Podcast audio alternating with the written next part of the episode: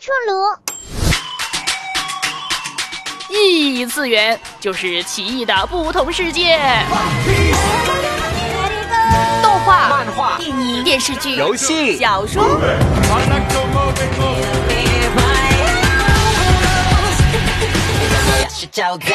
刘芳带你冲破次元壁，与你一起探索关于异次元的那些事儿。去看看这世界。很想试试在那光芒之中前行。嗨，我是刘芳，在这里微波异次元，带你去一些奇幻的世界去散散步。那今天要带你去一个画风特别美的世界，就是新海诚的新作《天气之子》。新海诚代表着一种极端写实又极端清新的世界，所展现的那种青春的疼痛，尝试一种留白细腻的形式出现。对于连接时空的探索、电车的运用、空气感的捕捉，这些元素仍然是新海诚的日式散文诗式的电影特殊的标记。《天气之子》中，每一滴雨在干地晕开，在水洼中激起涟漪，那种细微的状态一览无余。再配合一直以来都是加分项的音乐，这部影片呢，确实是一场视听盛宴。百分之百的晴天女孩，八百年前的传说，连续三年的雨天，穿过废旧工厂屋顶的鸟曲，去到天外寄语云之上的世界。这一次的时空穿梭，你会喜欢吗？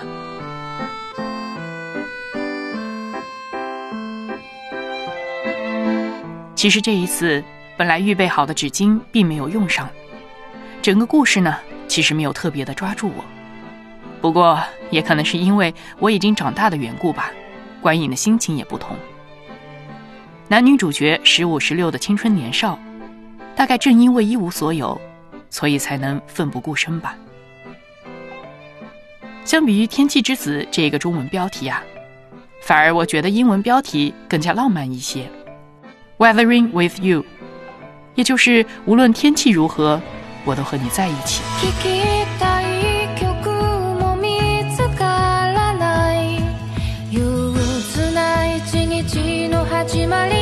在高中一年级的夏天，少年离家出走，由偏远的小岛去到东京，但是他出走后的生活贫困至极，孤独度日。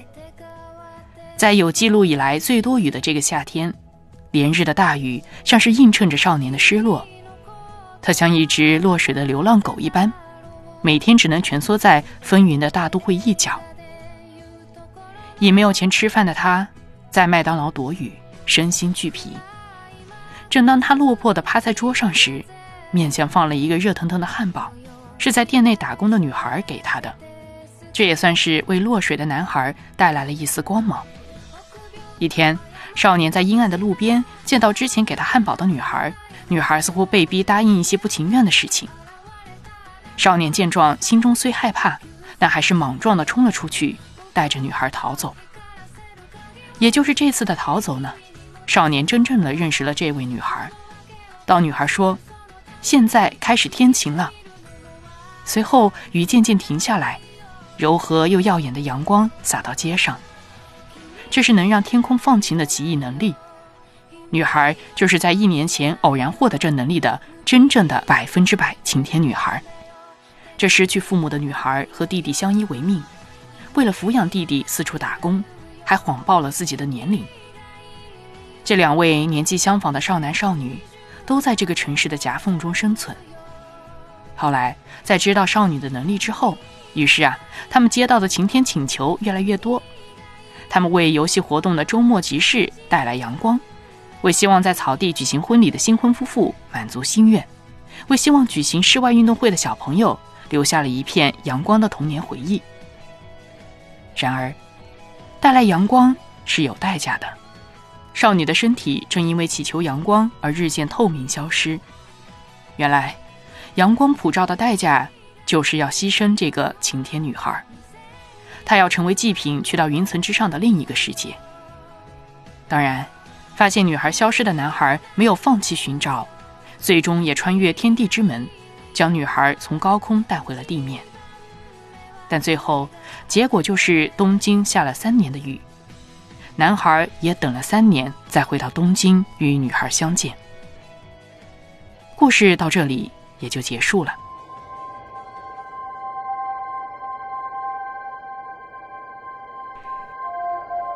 其实啊，在《天气之子》当中，相比起有些脸谱化的男女主角，影片中的配角反而成为了亮点。大学毕业刚几年，正在职场辗转的第一女配角是个典型的轻熟女。虽然看起来对生活的态度潇洒自如，但实际上屡遭面试拒绝的她，也在为生活的前路感到迷茫。那另一位男配角呢，是有一些油腻的中年大叔，看上去似乎事不关己，做的工作也是有些忽悠人的事情，俨然一副活在当下的醉翁之态。但原来，因为妻子的离世，女儿也被外婆带走。表面逍遥的大叔，实际上每天都在被遥远的思念所折磨。另外，成为带节奏和揭示主旨的关键元素，果然还是剧中的音乐和插曲。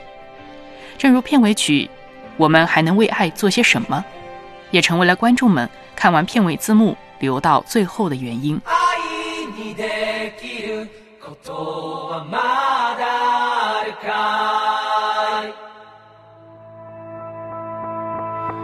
何も持たずに生まれ落ちた僕とあの隙間でのたうち回ってる諦めたものと 賢いものだけが勝者の時代にどこで息を吸う天气之子的歌曲才是电影的灵魂呀！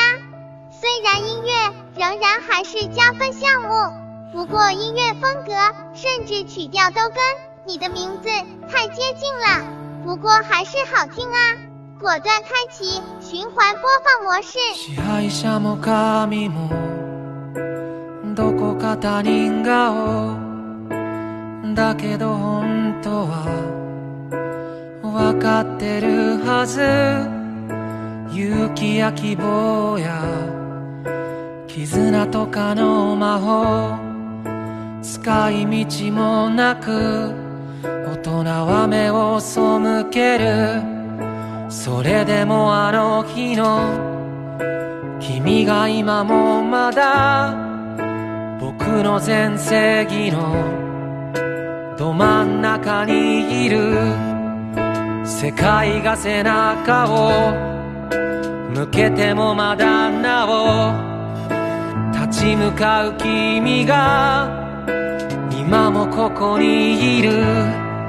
愛にできることはまだあるか？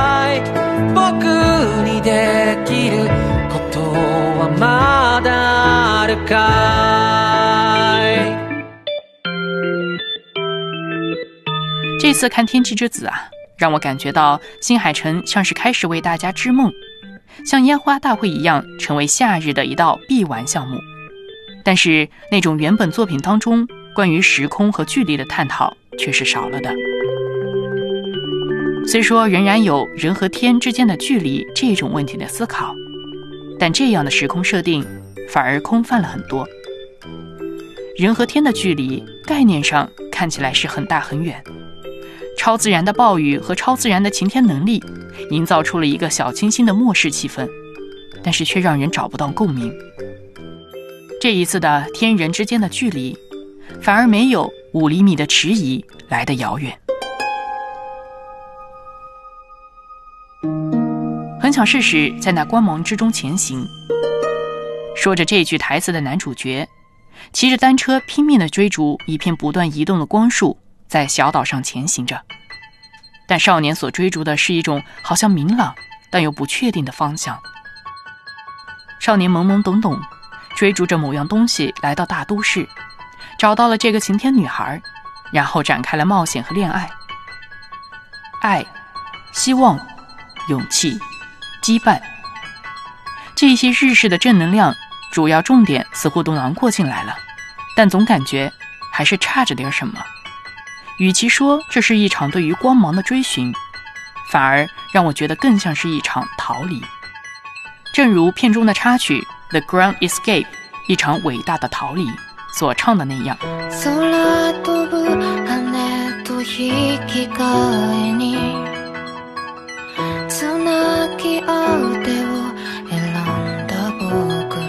当大地渐渐失去了重力，在千年一遇的今天，站在太阳无法企及的边缘，我们离开这颗星球吧。要逃离这个疯狂的世界，所以我们要追逐自己心中的光芒。可是，我们手牵手追逐的这光芒，到底是什么呢？其实，这个世界并不是第一天这么疯狂。就像一句台词所说。现在经常说有记录以来什么什么的，那有记录以来到底是什么时候？大概也就一百年吧。但这一幅记载了天气奥秘的壁画已经存在了八百年以上了。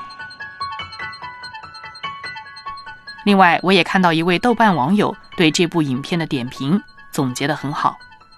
他说：“连绵的阴雨也许本身就是天气的常态，东京很早以前也许就是荒泽一片。”世界本来就疯狂，他们无需被拯救。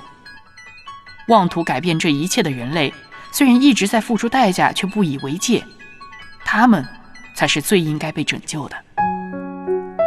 这一场下了三年淹没东京的大雨，让我想起了人皆尽知的史前大洪水。人类的疯狂，以至于造物主都后悔造人。耶和华就后悔造人在地上，心中忧伤。神就对挪亚说：“凡有血气的人，他的尽头已经来到我面前，因为地上满了他们的强暴，我要把他们和地一并毁灭。因为人的疯狂，罪恶遍满全地。于是，只有神所喜悦的艺人挪亚一家得到了启示，建造方舟。”神与挪亚立约，要拯救他们一家。等到洪水退去，神又以彩虹为记，宣告再也不兴起洪水灭绝人类了。耶和华心里说：“我不再因人的缘故诅咒地，因人从小时心里怀着恶念，我也不再按着我才行的灭各种活物了。”然而。遭大洪水的毁灭之后，新一批的人类又建造起了妄图登天的巴别塔。是的，这疯狂的世界正是人类自制的恶果。天气之子拯救不了这疯狂的世界，背负不了那灭亡的结局。唯有神之子来到这世界，以自己的血肉来连接天和人之间因罪而产生的鸿沟。因为世人都犯了罪，亏缺了神的荣耀，如今却蒙神的恩典，因耶稣基督的救赎，就白白的称义。耶稣背负世界的方式，是带着厚重的锁链，以血肉之躯承受鞭伤，被钉死在十字架上。三天后，带着钉痕的双手，耶稣复活了。耶稣为了见你，为了能够让你在光芒中前行。两千多年前，他就来了，让你不用逃离到星球之外的混沌宇宙，而可以借着他，去往光明的天国。今天，也在你身边可及之处，weathering with you。